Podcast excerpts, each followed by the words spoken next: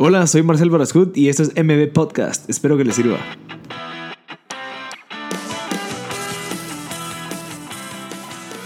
Hola a todos, gracias por sintonizar MB Podcast. Estamos en el episodio número 11 con Sara Alzugaray, que es una emprendedora nata. Ella pues desde, desde pequeña pues hizo bares, fue, una, fue directora de, fútbol de la mayor de Guatemala, es una empresaria exitosa, ella fue la que creó los famosos clackers y los apestosos, además es la vendedora número uno de Remax y la número 27 de Latinoamérica. Hablamos mucho de, cómo y la importancia de tener un buen nombre, lo que significa tu nombre a largo plazo. Hablamos también de cómo tratar el dinero y lo que conlleva ser un emprendedor. Entonces, por favor, eh, pongan mucha atención. Eh, si en dado caso, pues creen de que hay una persona que les pueda servir esta conversación, pues por favor compartirla. Y pues y gracias por siempre estar sintonizando M Podcast.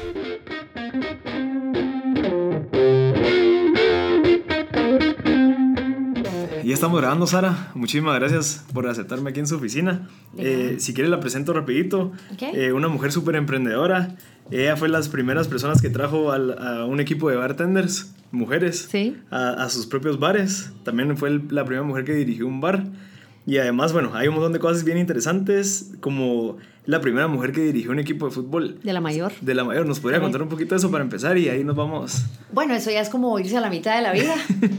Pero sí tuve la oportunidad en algún momento de mi vida, eh, un ministro de la Defensa, quien yo no conocía en aquel entonces, me llamó eh, porque lo habían recomendado que yo era bien busa para conseguir fondos eh, para los patrocinadores, etcétera. No sé de dónde le habrá llegado realmente esa, esa ola, porque la verdad es que nunca lo había hecho. Pero acepté el reto y entré como parte de la junta directiva del Club Aurora. Ujú. Aurora estaba en la mayor en ese entonces, cuando jugábamos contra Municipal y Comunicaciones. Todos los dirigentes de todos los equipos por lo regular nos conocíamos. Yo entré aceptando entrar eh, siendo la primera mujer en el fútbol de la mayor eh, y de paso en un equipo de militares. Ujú. Porque lo simpático era que y es, sigue siendo, ¿verdad? Porque Guatemala sigue siendo un país extremadamente machista, muy poco incluyente en cuanto al tema femenino. Eh, pero, digamos, eh, en esa época era más todavía. Estamos hablando del 97.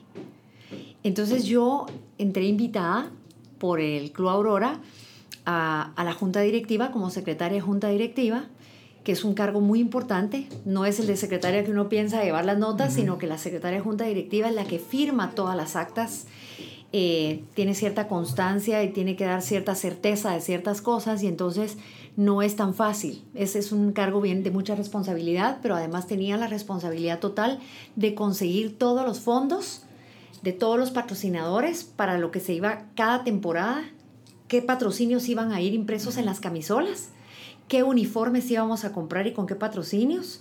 Casi que toda la junta directiva y, y el, y el Estado Mayor de la Defensa dependía de lo que yo conseguía para que su equipo representativo eh, usara en la camisola ese año.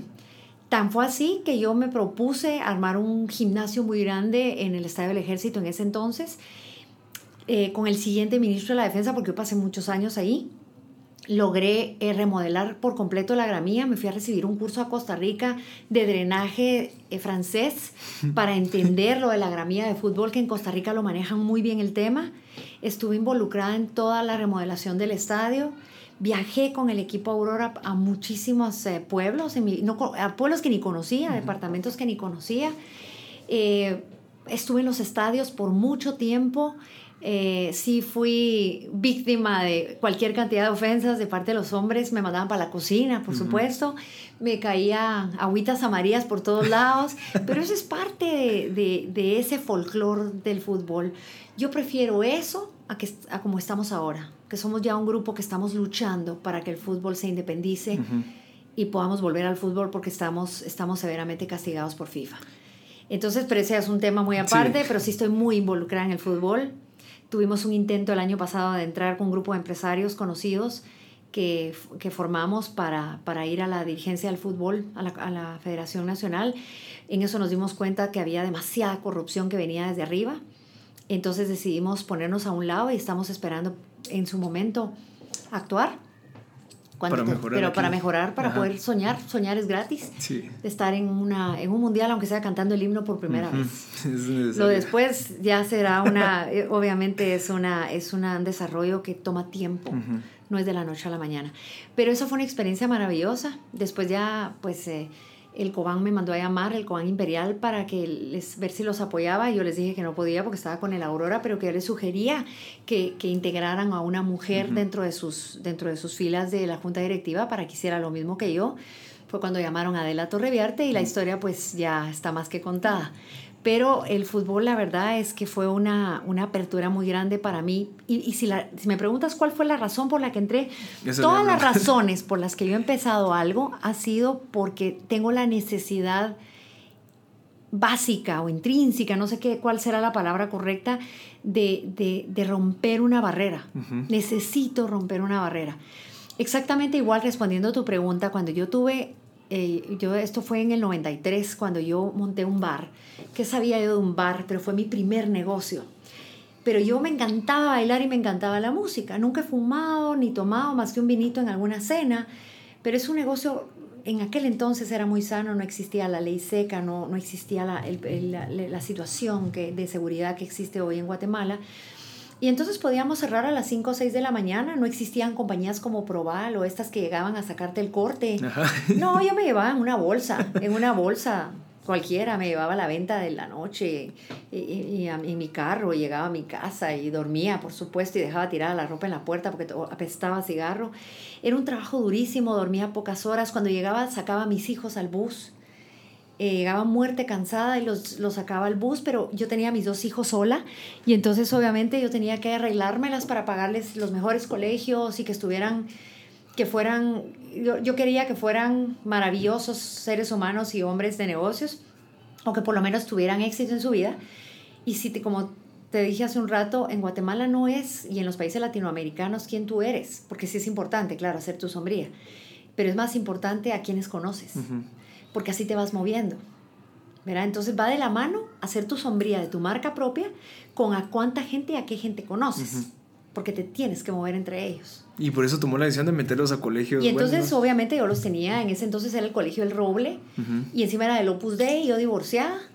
eh, a mí eso no me importaba porque mi meta era que ellos estuvieran en, en un muy buen colegio, con principios, con muy buenas bases, sobre todo que somos católicos quería, yo quería que tuvieran lo mejor y no hice más que trabajar para que a uno les faltaba nada. Entonces yo llegaba de trabajar, los levantaba, les hacía sus loncheras, les hacía los, los uniformaba y, a los buses y cuando ya se iban me acostaba a dormir porque no había dormido nada. Y dormía y me tenía que levantar como a las 12 para ya hacer, la, la, eh, hacer las órdenes de compra de, los, de todas las, de los, digamos, de todo lo que hacía falta para seguir eh, funcionando el negocio cada noche. El, el, negocio se llamaba Loros, estaba en la zona viva.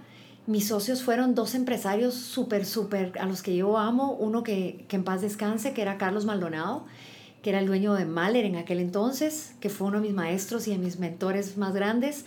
Eh, Quique de León, el dueño de Hacienda Real, que confiaron en una muchachita que llegó a decirles que se moría por poner un bar y confiaron en mí. Obviamente yo no tenía un centavo, pero entonces ellos se las arreglaron para que con una financiera yo sacara mi parte y la pagué en menos de los, en los primeros cuatro meses de abierto, del éxito que llegó a tener. El éxito también se debió a que tanto Quique como mis socios conocían a mucha gente. Mm. Ellos tenían restaurantes y entonces ellos eh, repartíamos invitaciones y el mismo día de la inauguración yo me encargué del montaje en 22 días. Fue el primer bar que estrenó los CDs en Guatemala. Y ahí estábamos poniendo todos los CDs y estaba mi disc jockey, que era famoso, el gordo, por el tipo de música. Nosotros pasábamos de Vicente Fernández a los, a los chicos de Puerto Rico y de repente sonaba Timbiriche y Rum arrancaba y así nos estábamos, es decir, era música, bailábamos la Macarena y todos los empresarios con sus trajes bailando la Macarena. Yo hasta la fecha en mis conferencias presento un video de eso y la gente se ríe, es casi increíble. Era sano, era otro medio, era otro, otro mundo. Mi carro, que era una Suburban, la ponía en la puerta y terminó siendo el busito para llevar a todos los a la crema nata de Guatemala, llevarla a sus casas ya con sus chavos encima y entonces yo me quedaba con todo el parqueo de Hacienda Real lleno de carros de la noche, a devolver carros en la mañana, los pasaban recogiendo, a devolver tarjetas de crédito que no habían cobrado, pero no había problemas, las se cobraban al día siguiente. No había esa malicia que... Era, otro, era otra época, ¿verdad? Que una mujer estuviera al frente de un bar siempre, siempre, por ser un país tan machista y que la misma mujer eh, se hace daño entre sí, que eso es, eso es nuestra sociedad, pues eh, me imagino que, obviamente, imagínense los comentarios que oía, ¿verdad? Yo saludaba a gente que conocía en la noche y al día siguiente no la podía saludar porque era como que se daban color que habían estado conmigo. Pero es una pena horrible, o sea, que decía, pero ¿por qué? Y, y, fue una época donde hice mi primer base económica. Nos fue tan bien, tan bien, que a los tres dos años eh, me nos ofrecieron comprárnosla y mis socios me dijeron que si yo vendía mi parte, ellos también. Pues porque el, negocio era yo, porque los negocios no son cuatro paredes, ni la música. Los negocios son las personas y el alma y la pasión de un negocio. No importa qué negocio sea, el negocio está detrás de tu pasión. Entonces, obviamente, esa parte la manejé, ay, es un recuerdo tan grato, es una pasión tan grande que cuando la cuento la siento y la vuelvo a vivir.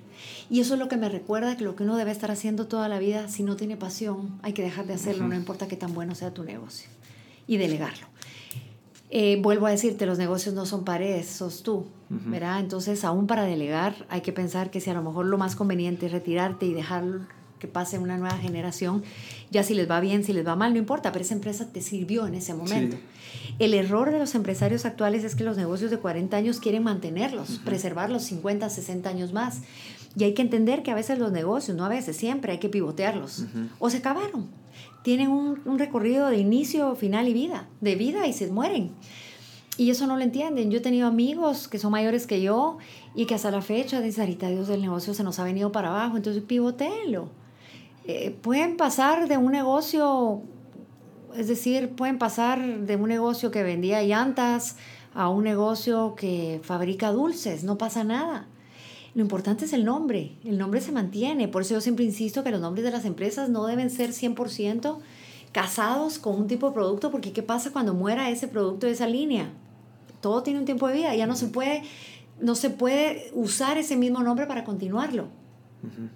Miren, eh, quería agarrar, pues retroceder un poquito con todos esos inicios de ese tipo de cosas, digamos, lo del equipo de fútbol, lo del bar, y bueno, que me contó antes, de, empezar la, la, grabación todo lo que, lo que está pensando en hacer y lo que está haciendo. Eh, de lo de, bueno, si no te gusta dejarlo y empezar otra cosa nueva que te apasione, ¿me puede aclarar o aperturar un poquito más de eso? Sí, bueno, eh, puede ser en muchas circunstancias, porque por ejemplo, si se trata de un negocio que te va muy bien, pero ya no te gusta. Me acaba de pasar con Eurobodegas, que es una de mis empresas. Eurobodegas ha sido una empresa que importa juguetes eh, no solamente para, para tiendas de departamentos grandes, sino también para, eh, yo, digamos, como es muy, un negocio muy estacionario, solo para fin de año, yo decía, ¿cómo hacemos para proveer ingresos durante el año, para, para mantener a mis empleados y que todo se mantenga como, que haya un crecimiento mensual y anual? Si no se logra si solo era estacionario, si solo era Navidad. Entonces fuimos creando los in and outs, que eran los juguetes coleccionables, y que si los clackers, y que si eh, los apestosos, y las perfumitas, y los draco heads, y los draco yoyos, y cuánto producto no me inventé, el moco loco ese era mío y, hasta inventé el, anuncio y hasta me sé la canción de la canción de las perfumitas que eran, eran anillos, pulseras, ganchos de pelo, pero eran unas pequeñas muñequitas con olor a galleta, con olor a marshmallows, con lo que sea, y las niñas las coleccionaban. Y los niños a su vez, yo saqué los apestosos que eran pandillas, eran las pandillas de, por ejemplo, había una pandilla, uno que tenía eh, olor a vómito, a heces fecales, y los niños como son muy morbosos, les fascinaba todo eso. Cuando la bodega se llenaba de eso, era una mezcla de olores cálidos y de, y de pestilencia horrible, pero hasta esa vivencia fue espectacular. Crear esos in and out son bien desgastantes porque tú primero tienes que crear el juguete, ver que sea bueno. Te vas a China, lo consigues, le pones el nombre, haces el diseño en Guatemala, mandas el diseño del nombre y el logotipo, te empiezan a hacer las pruebas del empaque las pruebas del empaque si requieren registros o no todo. Entonces cuando vienen yo ya estaba haciendo el anuncio y me metía a estudios a hacer el jingle del anuncio, me involucraba, me recuerdo con Mauricio, que es un colombiano que tiene la naranja digital, se llamaba en ese entonces, buenísimo, y nos sentábamos a pensar y a fumarnos la idea, entonces yo hacía de creativa, de dónde yo creativa, pero la idea era vivir del producto al 100% de principio a fin. Cuando el producto llegaba, yo ya había hecho el jingle, ya estaba el anuncio, hice un intercambio de negocios con los canales de televisión y entonces yo lograba impactar. Entonces el volumen era enorme. Fue cuando me pasó con el primer clacker que traje, la clacker manía. Yo empecé con 8000 clackers y haciéndolos en el garage de mi casa. Lo que nunca me imaginé fue la demanda que íbamos a ocasionar con la publicidad. Ese fue su primer Ese producto. fue mi primer producto de bodegas. Ah, qué interesante. De 8000 que hicimos, vendimos más de 12 millones de clackers en toda Centroamérica. ¿Cuáles eran los clackers? Eh, las dos bolas del traca, traca, Ah, traca, traca. sí, sí. Y logramos que todo el mercado negro saliera a los mercados y a las calles. Sí, y, me acuerdo. y así fue como aprendimos. Tuvimos que suspender la, toda la publicidad y comenzar de nuevo porque nunca nos imaginamos el monstruo que habíamos creado. Ajá. Entonces nos dimos cuenta que las cosas básicas y esenciales son las que están haciendo falta ahora. En el mundo que estamos viviendo ahora, lo esencial era lo que era básico antes. ¿Sí? Entonces, volver a que el padre pueda tener una comunicación con su hijo que está pegado a un teclado permanentemente, eso es bastante difícil.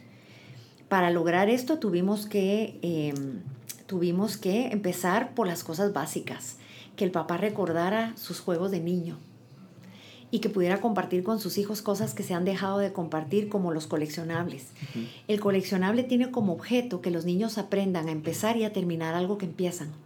Eso ya no se está haciendo ahora y el millennial no lo trae. Ya no hay colecciones. Es- El único coleccionable que hay es el álbum del mundial. Del mundial que ahorita Y hay. casi que lo que lo, lo que lo arma es el papá, porque trae la costumbre. En unos años va a desaparecer esa costumbre. Es cierto. Entonces hay cosas básicas que son el éxito de hoy en día, lo básico. Y es lo que usted ahorita implementa en su nuevo. Y eso es lo que yo bueno, implemento, me- o sea, mentalmente, así es como lo implemento en mi vida. Ujú. Que era lo que yo te decía ahora. Después de que Eurobodega me aburrió, dije, no, ya yo vengo aburrida a la oficina, ya me aburrió el escritorio, ya no estoy siendo productiva. Uno de mis hijos tomó mi escritorio, está a cargo de ellos, y yo dije, voy a pedir trabajo. ¿Y cuál es el problema? Es una cuestión de ego. Ujú. Y lo voy a ir a pedir donde más me guste. ¿Y qué es lo que más me apasiona? Bueno, pues bienes raíces, pero era lo que yo te decía. Bienes raíces, la percepción es muy distinta a ser una vendedora de casas. Aquí tenía que sumar yo eh, mi maestría, eh, mi capacidad como empresaria, eh, la sombría de mi nombre que había hecho, que siempre lo he cuidado mucho, porque mi padre toda la vida decía que con algo nacías y con algo te morías en el momento que te ponen. Lo primero que te ponen es la esquela. Y ahí va tu nombre. Y si es bueno, tu familia va a estar muy agradecida y si lo ensuciaste, pasaste jalando a toda tu familia. Entonces tu nombre es un legado. Es una sombría. Y eso le ha servido miles Eso me ha servido miles porque no hay una persona, al menos que yo recuerde, que, que pueda señalarme De al algo conté malo. algo malo y eso es bien importante, tu credibilidad y que cuando tú ofrezcas algo lo digas de verdad y aunque no le vendas a la persona no importa, pero tienes que decir la verdad, la verdad ante todo. Siempre, siempre, ese es un secreto válido. Y eso le sirve a cualquiera. Eso le sirve O a sea, cualquiera, sí, no tener miedo. O sea, Ajá. si el cliente dice, no, no tiene razón, no le voy a comprar, otro día, pues pues, eso es un bruto, pues, o sea, ¿cómo le pudiste decir eso? Pues sí, pero va a regresar mañana a buscar Ajá. otra cosa y me va a buscar a mí. A mí. Y eso así ha sido. es, es no hacer un one-shot deal, sino hacer un negocio a largo plazo, todo negocio que hagas. Entonces me vine a, yo quería entonces, si iba a venir en bienes raíces, obviamente una persona como yo tenía que empezar por una de las empresas más grandes de bienes raíces, si no la más grande a nivel mundial. Y eso fue exactamente lo que hice, venirme a RIMAX. Tengo dos años de estar en RIMAX y todo el 2017 saqué el primer lugar de ventas, el primer lugar de captación. Estoy en el ranking 21, cerré el año con el ranking 21 de las De la- mejores de la- vendedoras a nivel latinoamericano y del Caribe. Y esas 21 le apuesto que están en lugares donde hay. Islas Caimán, eh, países muy Ajá. grandes.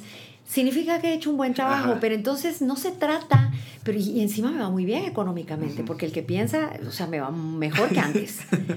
Entonces quiere decir que estoy haciendo lo que me apasiona, estoy haciendo algo que me levanta de la cama Ujú. Todos los días, porque si no te levanta como, como un resorte, quiere decir que lo que estás haciendo no te está llamando la atención. No lo siento como una obligación. Y además estoy logrando mis sueños y mis metas porque, porque pues mis sueños son caros. Son caros. Entonces me quiero ir a España y, y quiero hacer cosas. Entonces, en eso estoy. Pero entonces dejé Eurobodegas y empecé en esta aventura y resulta que esta aventura resulté siendo la mejor no, no con el ego de decir soy la mejor, wow, no. Es con la, con, la, con la aventura de decir, quiere decir que lo que sí es cierto, que cuando uno hace lo que se le, le apasiona, puede ser la mejor del mundo. Digamos, yo, yo algo que, que veo de características suyas es que le gustan las cosas nuevas. Sí, O sea, sí, yo soy una no persona... miedo, o sea, No, no me da miedo nada. Y segundo, hay algo muy importante. Dejo al ego por un lado. Primero que nada, soy yo. y de último soy yo. Significa que lo que voy a hacer me tiene que mover, porque si me mueve a mí, yo voy a tener una energía para poder irradiársela a mi familia. si yo quiero ser un ejemplo para ellos, que es mi prioridad en la vida, tiene que ser el ejemplo de una persona que vive feliz haciendo lo que felizmente sabe hacer. Y que además le produce todo el feliz dinero que quiere ganar para hacer sus felices sueños que se quieren comprar. o sea, sí es cierto que se puede lograr. Eso sí se puede lograr. Eh, a mí me da risa cuando oigo gente que se expresa, que dice que el dinero no compra la felicidad. ¿Qué tiene que ver la felicidad con el amor y qué tiene que ver el amor con el dinero? Son elementos básicos, todos independientes. Ahí es donde dice, mira, rico, pero triste, amargado. ¿Qué tiene que ver? También he visto pobres amargados. Y también he visto pobres felices y he visto ricos felices. Es que no tiene nada que ver. La actitud de la vida es una cosa. La, el ser feliz o no ser feliz, que tiene mucho que ver con la actitud, no tiene nada que ver con el dinero. Lo que sí te puedo garantizar es que es más fácil llorar dentro de un Ferrari que sentado en una banqueta. Porque hasta el olor te ayuda.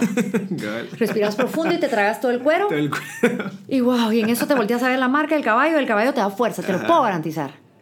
Es cierto. En cambio, si ves para abajo del asfalto, ves toda la suciedad que vemos en el piso, te respiras profundo y te respiras el calor con el que pega el calor, te puedo garantizar que te cuesta más. No tiene nada que ver una cosa con la otra lograr tus sueños, lograr tus metas tienen un precio. El dinero solo sirve para escalar, el dinero solo sirve para que tú obtengas todas las cosas que allá afuera hay. Dios no hizo todo lo que está allá afuera para que uno no lo pueda tener. Y es mentira que uno solo puede, que se van a agotar, nada se agota. Es que esto es, la vida es como Pricemar, digo yo, que tú llegas a Pricemar y dices, mira, estos escritorios de paso que uno tiene la percepción que en Pricemar las cosas llegan y ya no vuelven. Y todo el mundo se las lleva. Sí, pero resulta que a los seis, a los tres años volvés a ver solo que ya modernizada las mismos escritorios y ya no te gusta el tuyo. Y seguís con la percepción de mejor me lo llevo antes de que ya no haya. Es una necesidad de arrebatar del consumismo, pero eso es mental. Entonces el dinero es lo que tú quieres que sea. Y le vas, le vas a dar el valor que querrás darle. Pero es muy importante.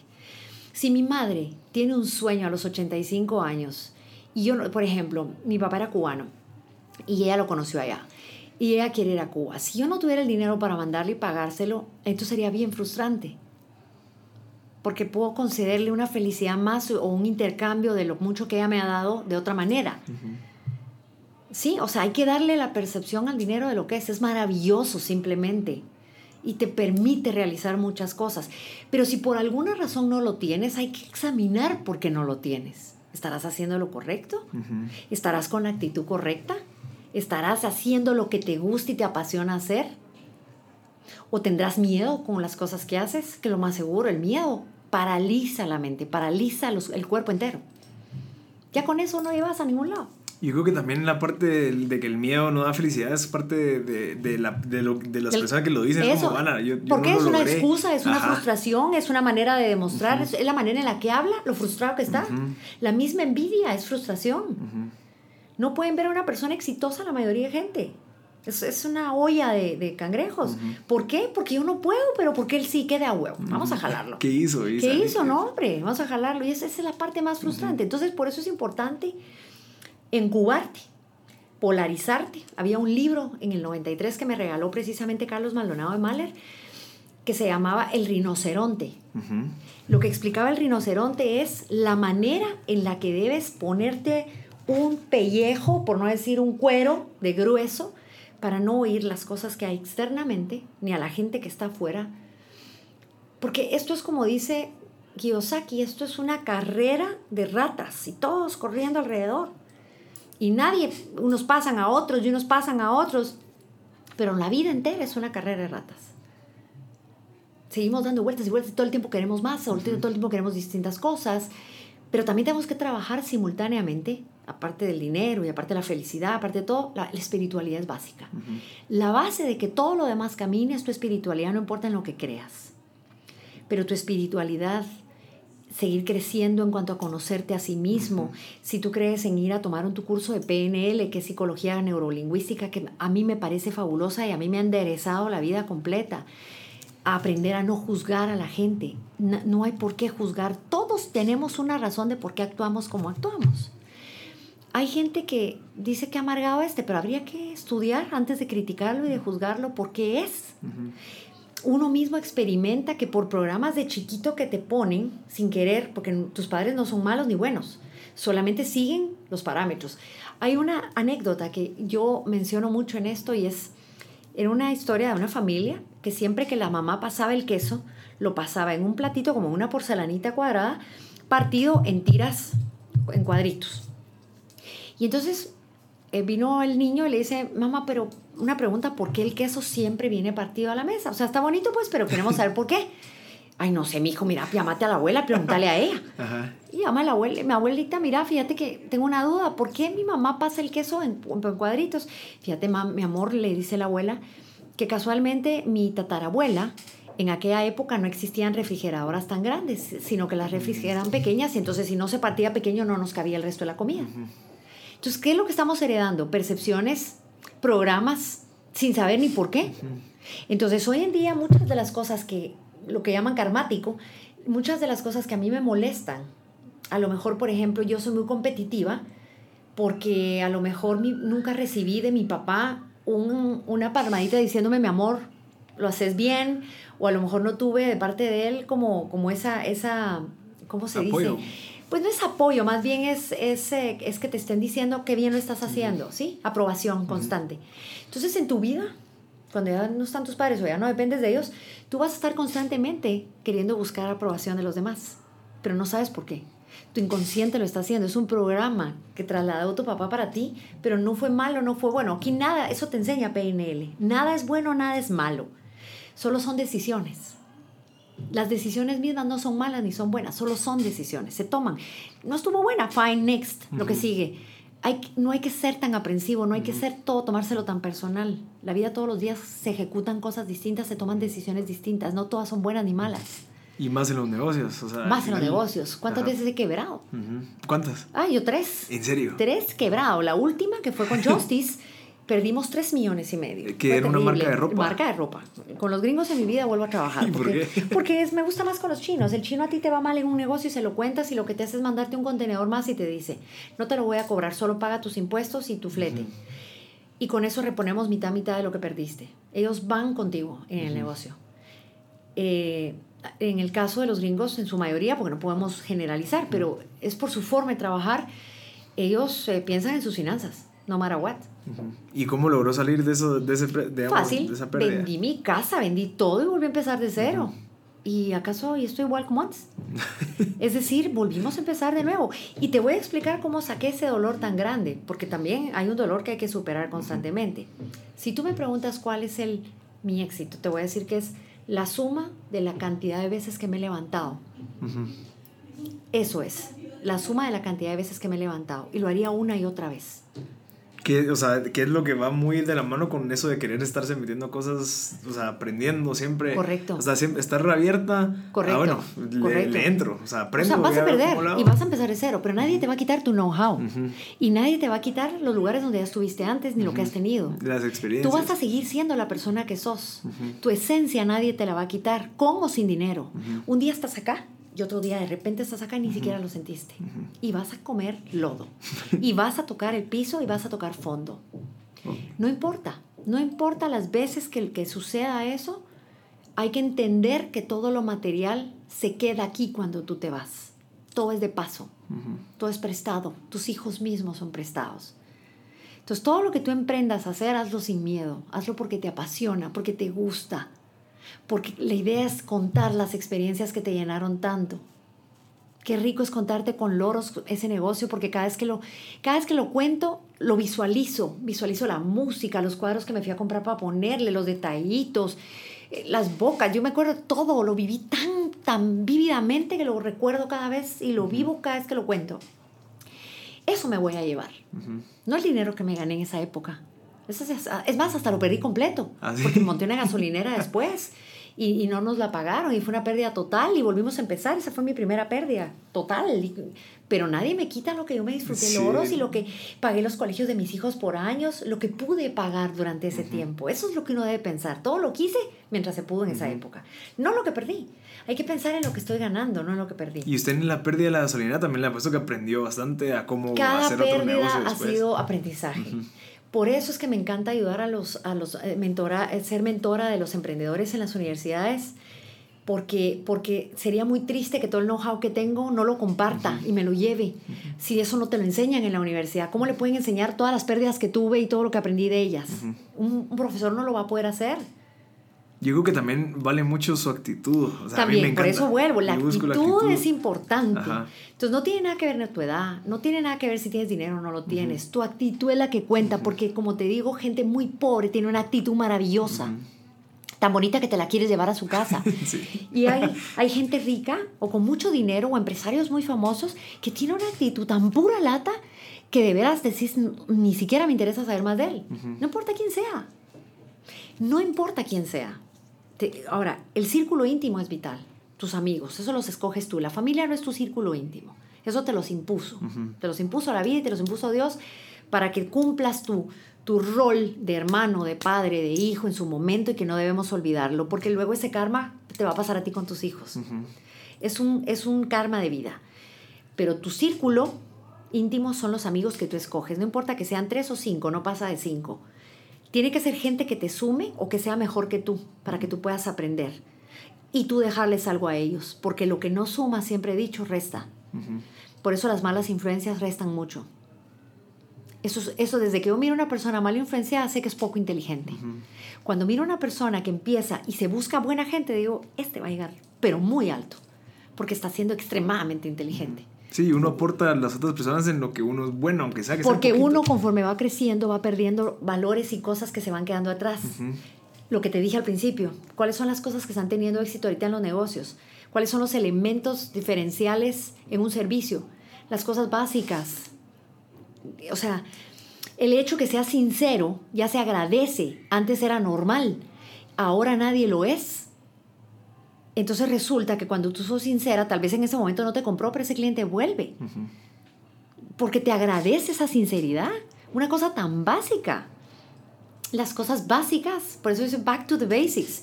Porque ahorita es el momento de volver a las cosas más básicas. Ya no hay más nada que inventar. Todo está inventado. todos los Plum Plus Ultra, ya todo lo hacen las máquinas. Entonces, ¿qué te queda a ti como ser humano? Lo básico.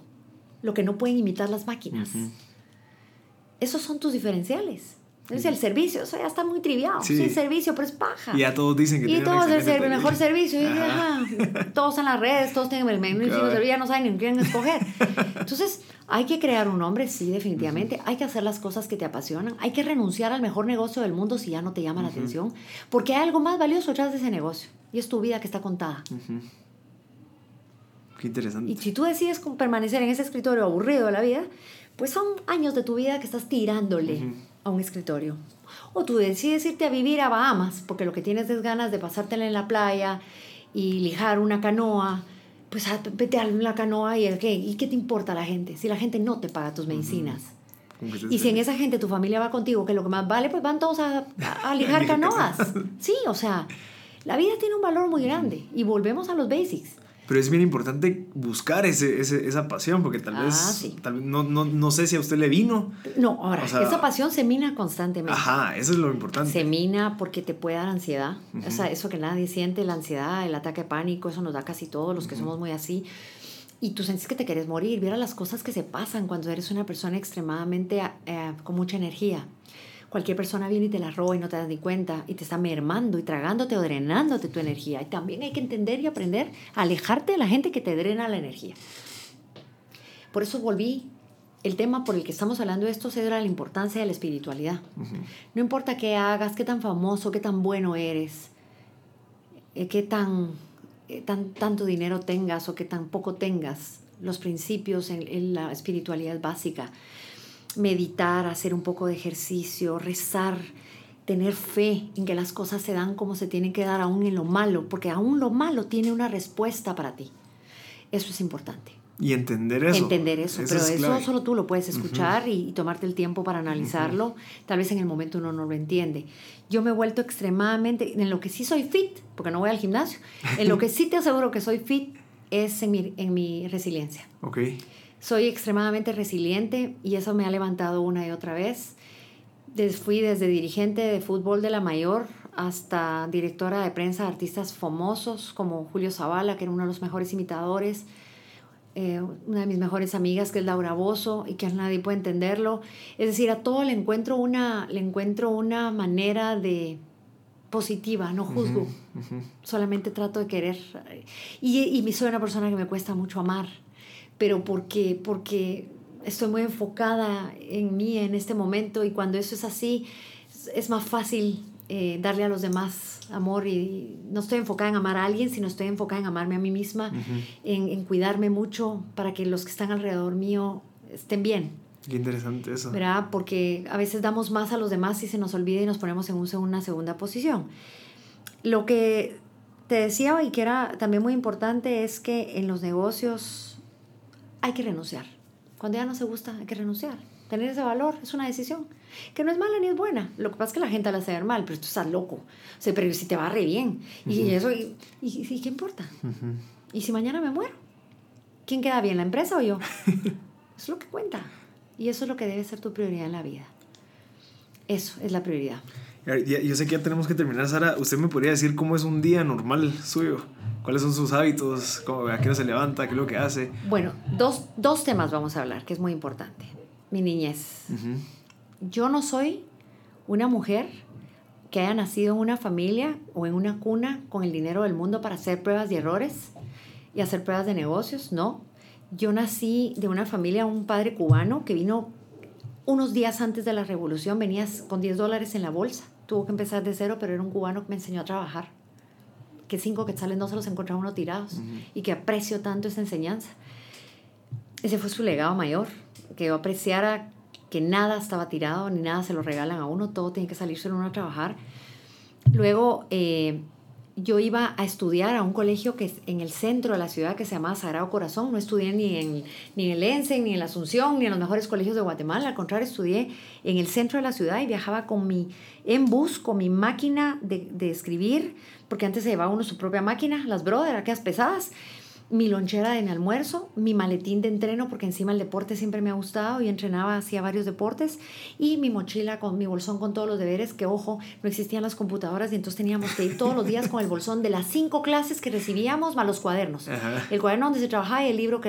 Entonces, viaja, todo, o sea, mis hombros ya no daban a más en el bus como gracias a Dios no nos asaltaban en esa época. Tal vez a los 15 años me asaltaron una vez dando el impulso al bus, me arrancaron mi cadena, pero esa fue la única vez siempre el vandalismo pues existía, pero, pero yo fui alguien que, se, que, que se fue criada en una familia de clase media muy trabajadora, donde yo aprendí a ir a mi colegio y regresarme, irme al 7 de diciembre a jugar básquetbol o, o, voleibol, que era el deporte que me encantaba. Salía de ahí, ya llegaba casi a la oscuridad y todavía tenía que ir a hacer deberes, ayudar un poco en mi casa.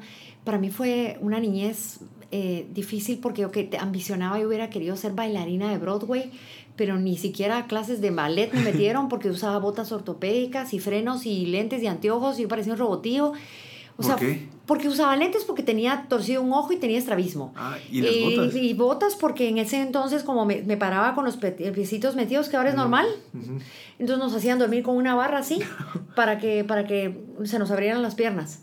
Era esa época, sí era. Y usaba botas ortopédicas, unas botas espantosas que le hacían a uno en la Bolívar para poder componer el tobillo. y yo entonces mi mamá dispuso que no me podía mandar a clases de ballet ni a nada de eso. Primero porque ese gasto ya era extra y no se podía pagar. Y segundo porque yo no podía. Entonces tuve muchas limitaciones de niña que cualquiera podría decir, me hubiera podido martirizar y decir, no, yo tenía ese problema desde chiquita. Y, entonces, ah, entonces bailé, puse el oros porque quería bailar. Ajá. Y mi primer negocio, mi pasión que más me movía era que yo quería bailar y que me encantaba la música. O sea que mi, mi, nunca cambió mi esencia. Pero mi esencia me llevó a otro tipo de negocio, a otro tipo de actividades y otro tipo de generar ingresos. La esencia no cambia. Yo no creo que la gente cambia. Las esencias no cambian. Lo que cambian son sus hábitos en ciertas cosas.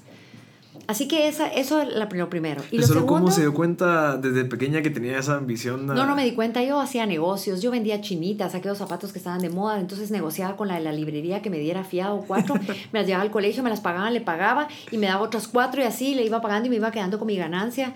Yo aprendí a vender desde que tenía tal vez unos 11 años, sin saber. Desde los 11 años yo vendo piedras, vendo lo que sea. ¿Y qué decían sus papás? Que vendía todo, que un día eso los iba a vender a ellos. Y sí, la verdad es que yo si hubiera podido vendo de hasta mis babas. Pero la verdad es que, es que yo sí me, me ha apasionado siempre vender, ¿verdad? Hago las cosas por pasión desde muy joven. Y cuando algo no me apasiona, ya no me gusta, no lo quiero. Así de simple. Y eso me pasa con las empresas, me pasa con las personas. Pero no quiere decir que ya no te quiero hablar, no, sino me refiero a que... Quiere algo más. A que quiero así. Yo, sí, yo, yo, creo que soy una mala pareja en ese sentido, porque si no me tienen update, ya se fregaron, ¿verdad? Pero sí lo acepto, lo reconozco, sí soy, soy una persona que siempre busca crecer y busca crecer y tengo unos sueños bien grandes. Están fuera de mi país dentro de poco y entonces sí, sí cambia mi vida 100%. Pero, pero respondiendo a tu última pregunta, sí, yo mi día a día es salto de la cama con la ilusión de todas las citas que tengo en agenda, eh, ya lo de bienes raíces me está ocupando el 100%, 24/7, pero es que me está yendo muy bien, pero es que es una disciplina muy grande. Tengo muchas amistades en este negocio, incluyen la sombría de mi nombre, la credibilidad es muy importante, la experiencia que tengo, todo está involucrado, la manera en que vendo, eh, la disciplina que tengo de llegar a mi computadora y estar hasta la una de la mañana y trabajar si es necesario, pero no me acuesto hasta que todo lo dejé entregado porque tengo una responsabilidad de darle seguimiento a todo lo que hablé y todas las pajas que dije durante el día. Es importante que tú le des secuencia a lo, a lo que hables, a lo que dices. O sea, tú tienes que darle consecuencia a tus palabras. Que tus palabras se cumplan. Y cuando yo salgo de la cama y salgo, a, salgo de mi casa, salgo a vender. No salgo a enseñar propiedades. Salgo con la actitud de, eh, voy a ir a vender una casa. Pero es que lo digo de verdad. a vender. Sí, es que lo voy a ir a vender. No importa que no la venda, es que voy a ir a venderla. Pero cerré otras cosas ese mismo día los días, los días son buenos y casi cada día que llego le agradezco a Dios porque logré hacer una renta, una venta grande, una venta mediana. Pero lo divino es que yo aprendí a, a entender que ese dinero, fuera poco, fuera mediano, fuera mucho, me servía para cubrir mis gastos. Es una bendición pagar las facturas. Y hay gente, ahí la luz, el teléfono y el no sé qué, y empieza uno hasta con malas palabras. Pero Dios es una bendición. Tengo luz, tengo teléfono, tengo agua y tengo un techo. Y cuando estoy en un semáforo y miro a aquellos niños vestidos de payasos, digo, Dios mío, o sea, estos pobres, su mamá les cosió, lo primero que miro es cómo les cosió sus trajes. En su maquinita de coser la señora. Que se ganan el día a día y que compran perejil o culantro para darle sabor a la sopa con un pedacito de pollo para toda la familia. Entonces es una bendición pagar mis facturas, pagar mis tarjetas de crédito es una bendición. Si yo escogí pagarlas, yo escogí gastármelas. Es cierto. Lo que yo ando puesto me lo escogí yo. Lo que me duele es pagarlo. ¿Por qué me va a doler? Es una bendición. La, manera en que uno ve las cosas es lo que es distinto. El dinero llega solo. Pero es la manera en que es, el dinero es lo que tú quieres que sea. Si tú a un dinero lo tratas con respeto y, y las facturas las tratas con cariño y con respeto y como una bendición, y gracias a Dios que tengo para pagarlas. Así te queden cinco quetzales a final de mes. Perdón, pero yo salí nítido, break-even point. Y todavía me quedo para un chicle. Pero no, es que apenas me alcanza, es que no tengo nunca. Es, eso es lo que vas a llamar todos tus días de tu vida. No me alcanza, no me alcanza, no me alcanza. La actitud cuenta. Entonces, mis días están llenos de trabajo, están llenos de disciplina, están llenos de tengo tiempo mientras me maquillo para hablar con mi hija por video, por, por, por, por video, por Skype, como sea, o por WhatsApp. Eh, mis hijos ya se independizaron, ya solo ella que tiene su gran sueño de ser una, una, tenista. No sé si lo vaya a lograr o no, porque eso no está en mis manos ni en los de ella, pero lo que sí te puedo decir es que salió triplicada a mí. Tiene un sueño tan ah, grande que a los 14, 13 años ya vivía fuera de nosotros, lejos de nosotros. Por cumplir ese sueño. Por cumplir su sueño. Entrena tres veces diarias, hacemos las tareas todos juntos con ella eh, por larga distancia. Le está yendo encima, es buena alumna en homeschooling. Es alta, es un ser humano bello de corazón y de alma no puedo pedir más. O sea, si lo valora o no, sería maravilloso. Me, me, visualizo con un sombrero así de los ingleses en el, en el, en el US Open y en el, en el Miami, en el Open de Miami, que ahorita nos vamos a ir a verlo, en el abierto, en el Australian Open. No me importa. Ojalá logre su sueño. Todo me lo voy a disfrutar igual, porque ha sido parte de este sueño mío y ha sido parte de toda mi lucha desde chiquita. Ha sido mi lucha como madre, que no les falte nada De hecho, cada centavo que me gano se lo comparto a ella para que no le falte en su academia, para que pueda viajar con el entrenador y pelearse en esos lugares y esos puestos que quiere. Mi dinero tiene nombre y tiene apellido. ¿Qué más puedo pedirle? Y el ejemplo también que usted le da a ella para que Ese ejemplo es vital. ella cuando me mira de caída, no hay nada más maravilloso que te ponga mamá, perdón. Esa no es la mujer que yo conozco. No sé como perdón. Y o te dice, por ejemplo, mamá ya se te va a pasar. Es la mujer más fuerte que he conocido. En eso te recuerda quién eres. Pero no te lo va a recordar del diente al labio, te lo recuerda porque lo vive, porque te conoce, porque te ha visto. Y hay que tener cuidado porque usted, a usted es la que la sigue. Así, es. Ah, bueno, esa es otra cosa. No te puedes dar el lujo de no dirigir bien. Porque tú tienes que voltear a ver a quién traes atrás. Buenísimo, Sara. Eh, ¿Algún libro que haya leído? Hay uno en particular que yo recomiendo que se llama Marketing Espiritual. A veces hay que pedirlo en Amazon, es de Joe Vital, es uno de los escritores del secreto, pero el libro te da cinco pasos para generar riqueza que no solamente habla del dinero, tiene mucho que ver con la actitud. ¿Y algún recurso, algún video que, que recomienda que la gente Sí, hay un video que me encanta que se llama Camino al Éxito, que lo pongo en mis conferencias, ¿Ah, porque eso es algo muy importante en mis conferencias. Cuando yo me paro al frente de dos mil mujeres a contarles todas mis metidas de pata y a los estudiantes, es una cosa muy difícil, pero lo hago por resiliencia. Yo creo que yo gano más que ellos, que los que escuchan y yo compartiéndoles mi know-how. Yo logro sacar en un escenario parado frente a miles de gentes que no me conocen las cosas que más me han dolido y en las cosas que más he cometido errores. Eso no cualquiera lo hace. Pero agarrar ese valor, cuando yo me levanto, de, salgo de ahí y bajo esas gradas, estoy más fortalecida que nunca. Compartir sus errores y su dolor de buena lid es la mejor manera de salir de ellos. Interesante. Sí. Muchas gracias, Sara. A ti. Le agradezco por su tiempo. Marcelo, es un gusto. Espero que la voy a volver a entrevistar tal vez en unos 6, 7 meses para Sí, buscamos un tema específico y le damos duro. No hay pena. A ti, gracias. gracias. Que estés muy bien. Gracias a todos por haber sintonizado eh, ME Podcast. Este fue el episodio número 11 con Sara Alzugaray. Espero que les haya gustado. Me gustó mucho el tema del, del, nombre, como lo decía en la introducción. Me gustó también el tema de cómo ves el dinero. Me gusta el tema también de cómo pensás sobre las cosas que uno hace día a día, de qué es lo que realmente le apasiona a uno. Si te aburre, pues seguir adelante, descubrir más cosas, tírate al agua para que aprendas. Y eso creo que es bien valioso para los emprendedores, porque siempre tenés que estar en constante movimiento, no te puedes quedar quieto. Entonces espero que les haya servido, eh, espero que les haya pues gustado también.